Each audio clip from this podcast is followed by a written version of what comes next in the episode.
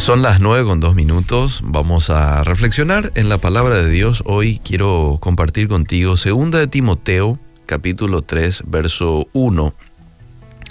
Ese texto nos, y, y otros textos también nos dice que los años previos al regreso de Cristo van a ser difíciles, ¿verdad? Porque ahí da algunas características de cómo van a ser los hombres para en ese tiempo. Tienen eh, también debes saber esto, le dice Pablo a Timoteo, que en los postreros días vendrán tiempos peligrosos, porque habrá hombres amadores de sí mismos, avaros, vanagloriosos, soberbios, blasfemos, desobedientes a los padres, ingratos, impíos, sin afecto natural, implacables, calumniadores, interperantes, crueles, aborrecedores de lo bueno, traidores, impetuosos, infatuados, amadores de los deleites más que de Dios, que tendrán apariencia de piedad, pero negarán la eficacia de ella.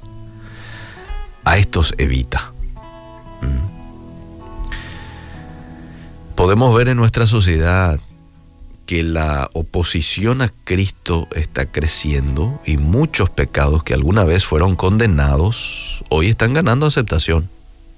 Mucha gente ha aceptado la mentira de Satanás de que podemos vivir sin el Señor y aún así encontrar felicidad. Y eso no es así.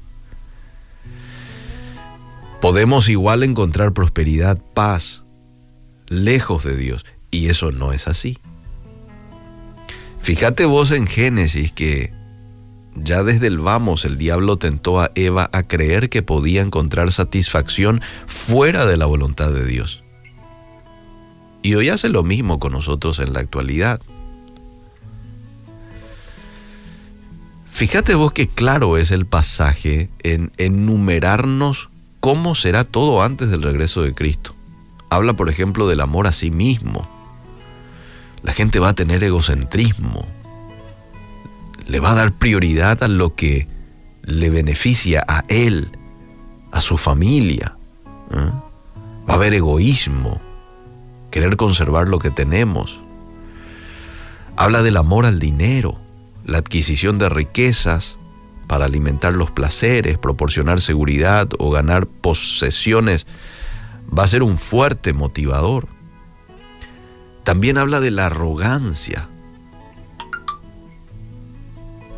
el orgullo que tanto daño hace a un ser humano, ¿verdad? E impide que las personas se sometan a la autoridad de Dios. La arrogancia, esa que destruye relaciones, además de otros aspectos de la vida que impregnará la sociedad.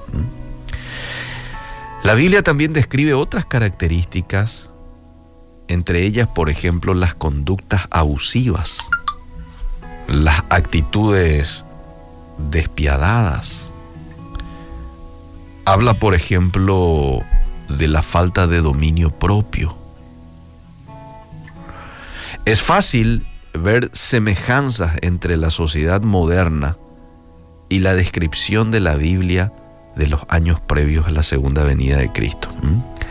Aunque desalentadoras, mis queridos amigos, estas señales proféticas son precursoras del día en que Cristo regresará ¿Y sabes para qué, entre otras cosas, va a regresar? Para llevar a su pueblo, sí, pero también para poner las cosas en orden y darle un finiquito al mal, al pecado en nuestra sociedad.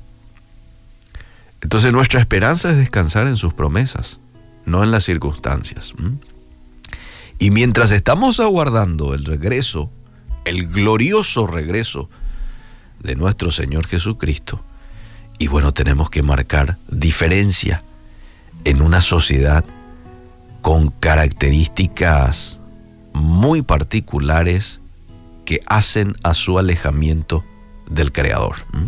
Marcar diferencia en el lugar en donde nos encontremos, en el trabajo, en la calle, en la cancha, en el lugar de estudio, en nuestras familias. Hoy más que nunca debemos agarrarnos fuerte del Señor pedirle a Él que podamos ser hombres y mujeres con un corazón fiel, predispuesto a obedecerle en todo tiempo.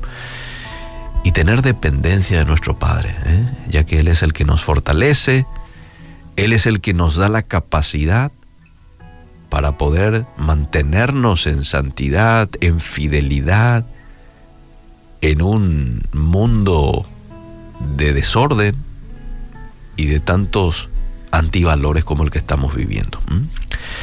Que Dios nos ayude y damos gracias a Él porque no estamos solos en este proceso de vida. ¿Sabes quién está con nosotros? El Santo Espíritu de Dios. El Espíritu Santo para fortalecernos, para recordarnos la palabra o las palabras de Jesús. Le tenemos al Espíritu Santo para capacitarnos en poder vivir en obediencia, en santidad en Babilonia, ¿verdad? En medio de tanta perversión. Que Dios nos ayude y que podamos ser hombres y mujeres dependientes de Él en todo tiempo.